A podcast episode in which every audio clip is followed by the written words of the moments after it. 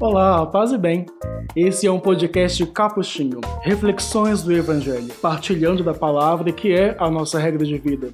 Nesse momento, fique numa posição confortável, concentre-se e vamos juntos anunciar o Evangelho com a nossa vida. Paz e bem e boa reflexão. Olá, paz e bem para você que nos acompanha neste momento de reflexão do Evangelho. Seja bem-vindo, seja bem-vinda de onde você estiver. Eu sou Igor Marcelo, assessor de comunicação dos franciscanos capuchinhos. E vamos juntos começar mais um Reflexões do Evangelho. E este é o nosso episódio de número 40 da nossa segunda temporada. Antes da gente começar, na semana passada a gente não teve o nosso episódio como de costume, pois tivemos alguns problemas técnicos aqui. Então retomamos hoje com o nosso episódio com a reflexão do Evangelho do 23º domingo do tempo comum, em Mateus 18, versículos de 15 a 20. Na reflexão de hoje, nos deparamos novamente com Jesus conversando com seus discípulos e nos ensinando o modo de ser igreja. É, vamos chamar aqui o nosso amigo Frei João Júnior para nos ajudar nessa reflexão. Olá, Frei João Júnior, tudo jóia? Olá, Igor, tudo bem? Paz e bem a você que nos acompanha. Pois é, na semana passada, o bom é que problemas técnicos servem para muita coisa. é uma expressão tão genérica que cabe tudo. Pois sim, tivemos problemas técnicos e não foi possível a gente fazer o nosso episódio, mas bom, hoje nós estamos aqui. E o Evangelho, desse 23º domingo do tempo comum, eu lembro que nós falamos sobre ele, assim, rapidamente, quando nós líamos aquele texto uh, do capítulo 16, quando falava, Jesus dizia a Simão que ele era feliz porque aquilo que ele tinha dito tinha sido revelado a ele por Deus mesmo, que Jesus era o Cristo, filho do Deus vivo. E ele prometia a Simão dar a ele as chaves para é, juntar e separar, atar e desatar na terra e no céu. E lá nós falávamos que essa essa capacidade de juntar e separar, de amarrar e desamarrar, atar e desatar, era uma propriedade da igreja, porque lá no capítulo 18 essa mesma chave era prometida para a comunidade numa matéria muito especial, porque Mateus compreende a igreja como lugar de, de, de correção e de misericórdia. Pois bem, é esse texto que nós temos aqui diante de nós hoje. Mateus 18, cap, é, versículos de 15 a 20.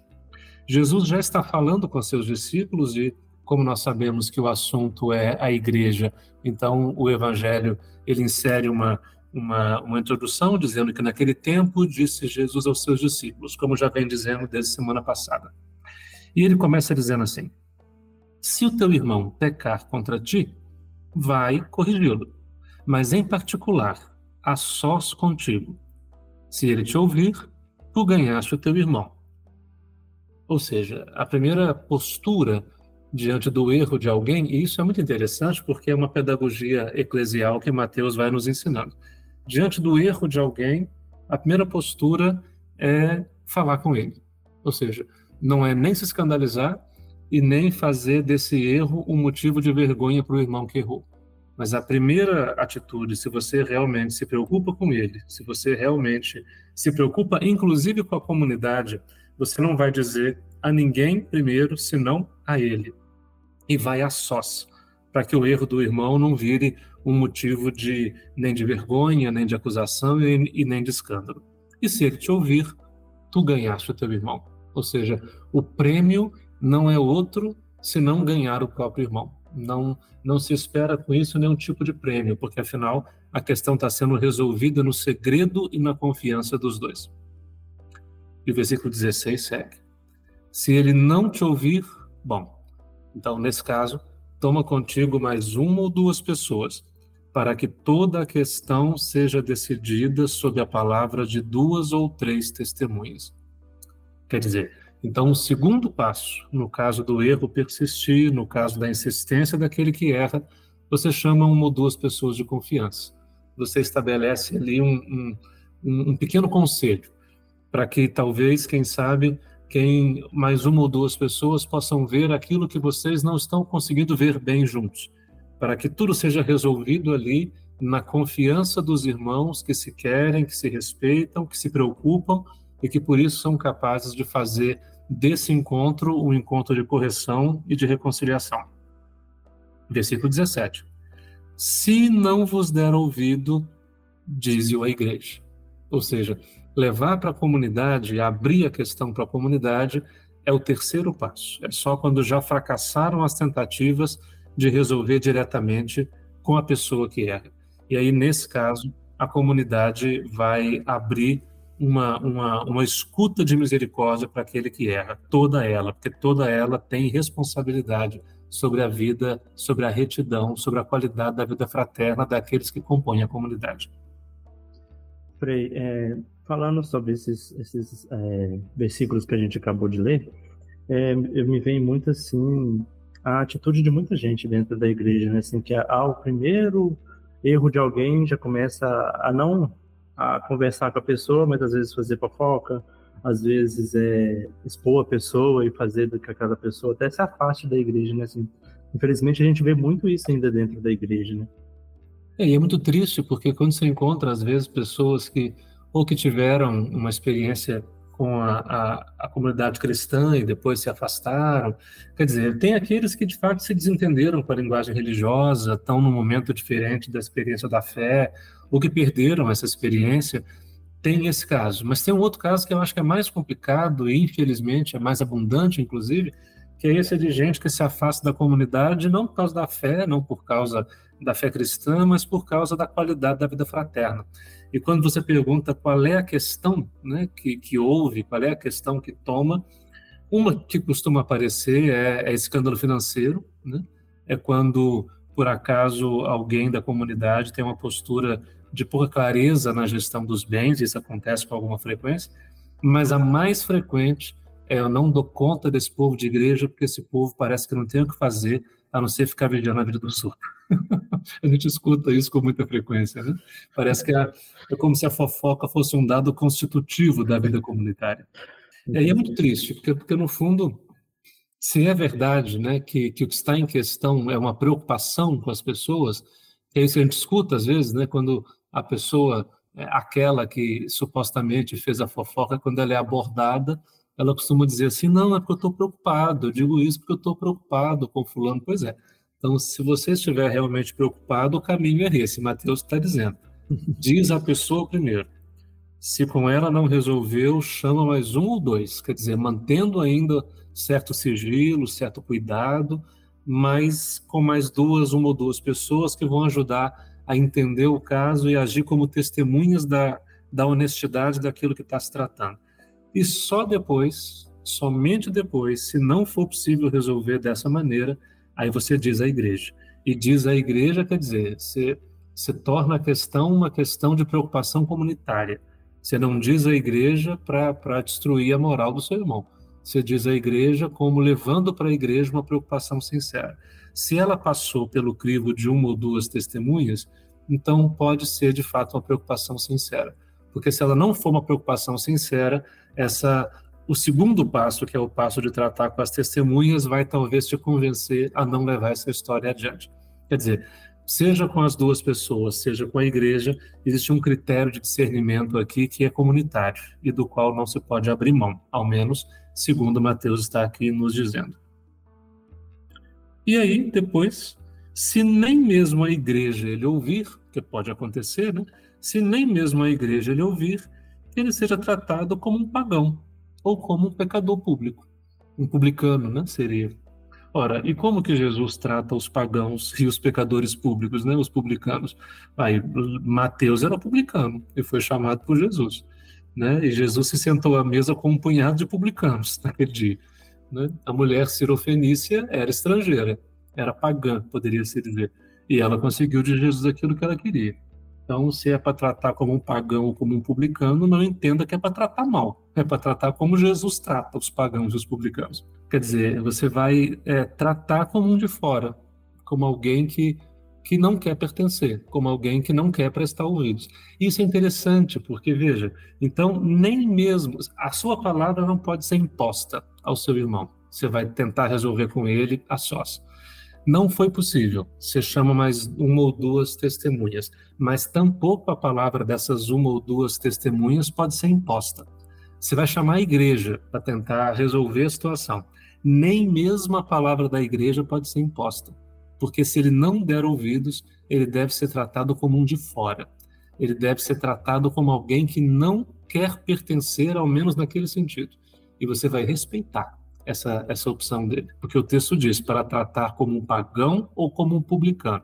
Se você olha o Evangelho de Mateus, Jesus não invade, não impõe a, a, a nenhum desses a, a verdade do reino.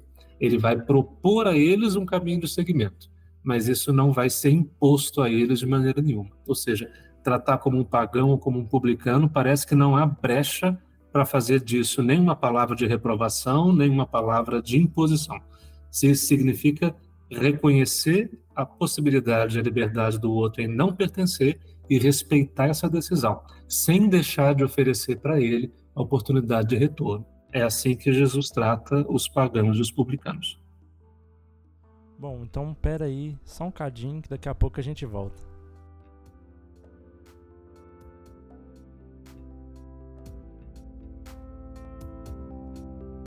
Espaço Frater, um ambiente fraterno onde promovemos cultura e espiritualidade franciscana, seja de forma física ou virtual, nos cursos e eventos ou ainda nos produtos de nossa loja. Saiba mais em espaçofrater.com.br.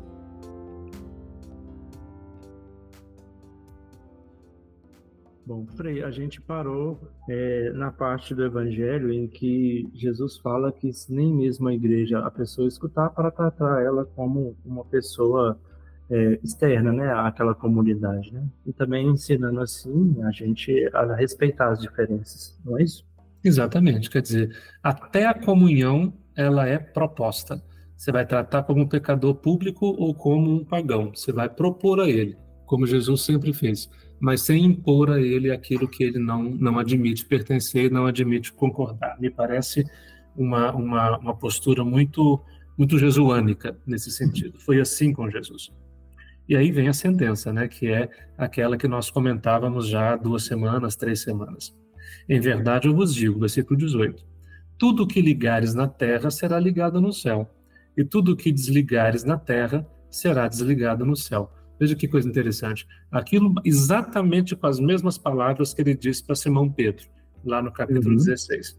E lá nós comentávamos: isso não é um privilégio de Simão Pedro. Isso quer dizer que ele carrega consigo aquilo que é prerrogativa da igreja. A prerrogativa da igreja é essa, ou seja, da comunidade no exercício da sua vida fraterna é o compromisso de ligar na terra e ligar no céu, desligar na terra e desligar no céu. Ou seja, atar o que tem que ser atado e desatar o que tem que ser desatado. Amarrar bem amarrado aquilo que tem que ser conservado para a vida e desamarrar e deixar pelo caminho aquilo que não pode ser carregado porque é um peso que tem que ser deixado de lado. Ou seja, atar e desatar e ter o discernimento do que, que tem que ser atado e desatado. Isso é prerrogativo da comunhão, da comunidade. E aí, um lugar, quer dizer, o lugar onde Mateus aponta como sendo um lugar privilegiado desse exercício, desse discernimento, é exatamente lá no lugar do perdão. É na capacidade de perdoar que a igreja dá o testemunho de que ela realmente liga na terra e liga no céu. Que aquilo que ela faz é para valer. Isso significa na terra e no céu, né? Ninguém está brincando na comunhão não é lugar de brincar com a consciência de ninguém e não é o perdão não é não é uma coisa que se faz por brincadeira, mas se faz com responsabilidade, ligando e desligando aquilo que tem que ser ligado e desligado na terra e no céu. É uma uma uma bela descrição da missão da igreja a partir de, desse discurso de Jesus em Mateus. E o 19, de novo vos digo, se dois de vós estiverem de acordo na terra sobre qualquer coisa que quiserem pedir, isso lhe será concedido por meu Pai que está nos céus. Jesus já tinha falado sobre a, a, o valor da oração, né? Ele disse que, ora, se, se nós que somos maus sabemos pedir coisas boas para os nossos filhos, quanto mais o Pai do céu sabe dar coisas boas àqueles que se colocam é, em oração diante dele. Isso para dizer, não há não há nenhuma prece que passe desapercebida a ele, né? Não se trata de uma promessa de que nós podemos colocar diante dele todas as nossas mesquinharias e as nossas fantasias, que ele vai obedecer a todas elas. Não é esse jogo infantil, obviamente, mas é para dizer que as preces elas têm o seu lugar e ela tem o seu destino garantido no coração de Deus. Por mais que é, às vezes elas sejam fruto das condições mais sofridas da vida, elas não passam desapercebidas aos seus olhos. E aí aqui ele acrescenta esse dado. Não é só a oração individual, né? mas é a oração que a gente faz junto. Quando na comunhão a gente se coloca à disposição da oração, ali também é um lugar privilegiado do exercício da fé. E aí e ele termina dizendo: Pois onde dois ou três estiverem reunidos em meu nome, eu estou aí no meio deles. E aí é aquela promessa que em, na, na, na, liturgia da, da missa em português ganhou essa forma tão bonita, né? Que nós dizemos, Sim. o Senhor esteja convosco. E o povo responde o quê? Ele está no meio de nós. Exatamente. Ele está no meio de nós, porque onde estiverem dois ou três ali reunidos em nome dele, a promessa é que ninguém está reunido em nome dele em vão, mas é ele mesmo que está no meio de nós. Bom, se é verdade que ele está no meio de nós, que nosso o nosso procedimento de igreja, de, de, de comunidade, seja de fato esse lugar de um exercício muito pedagógico do amadurecimento e da, e da oferta de misericórdia do perdão. Um lugar de correção, sim, um lugar de zelarmos uns pelos outros inclusive, de nos corrigirmos mutuamente quando for preciso, mas sabendo que é, essa, essa realização da vocação eclesial, de nos ajudarmos uns aos outros no caminho da fidelidade, que isso tem um modo de fazer. E esse modo de fazer é, percorre exatamente o limite da consciência de cada um, a capacidade de se aproximar e escutar com sinceridade, e, sobretudo, de agir na direção e na necessidade daquele que erra e, por isso mesmo, se torna o lugar do exercício do perdão e da misericórdia como dom mais, mais perfeito e mais explícito da nossa vocação de igreja.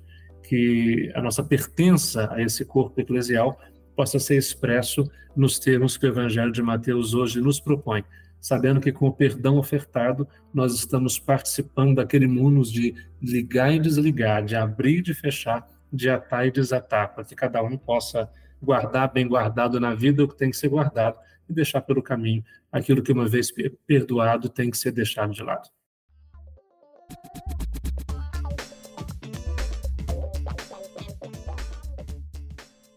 Ah, e antes de terminar, nós temos uma novidade. E agora nós também estamos na plataforma de podcast dos capuchinhos do Brasil, a plataforma Capcast. Então, lá na plataforma você vai encontrar vários podcasts de vários feios do Brasil inteiro, com conteúdos diversos e, e de muita qualidade.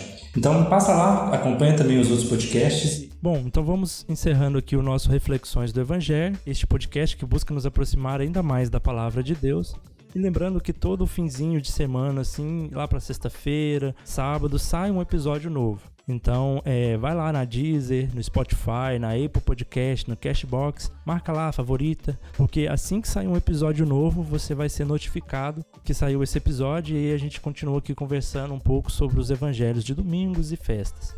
Bom, e também não esquece de seguir a gente lá nas redes sociais. Então, toda rede social que você for, Capuchinhos MG e que a gente possa aprender com essa leitura um pouco mais como ser igreja. Até semana que vem.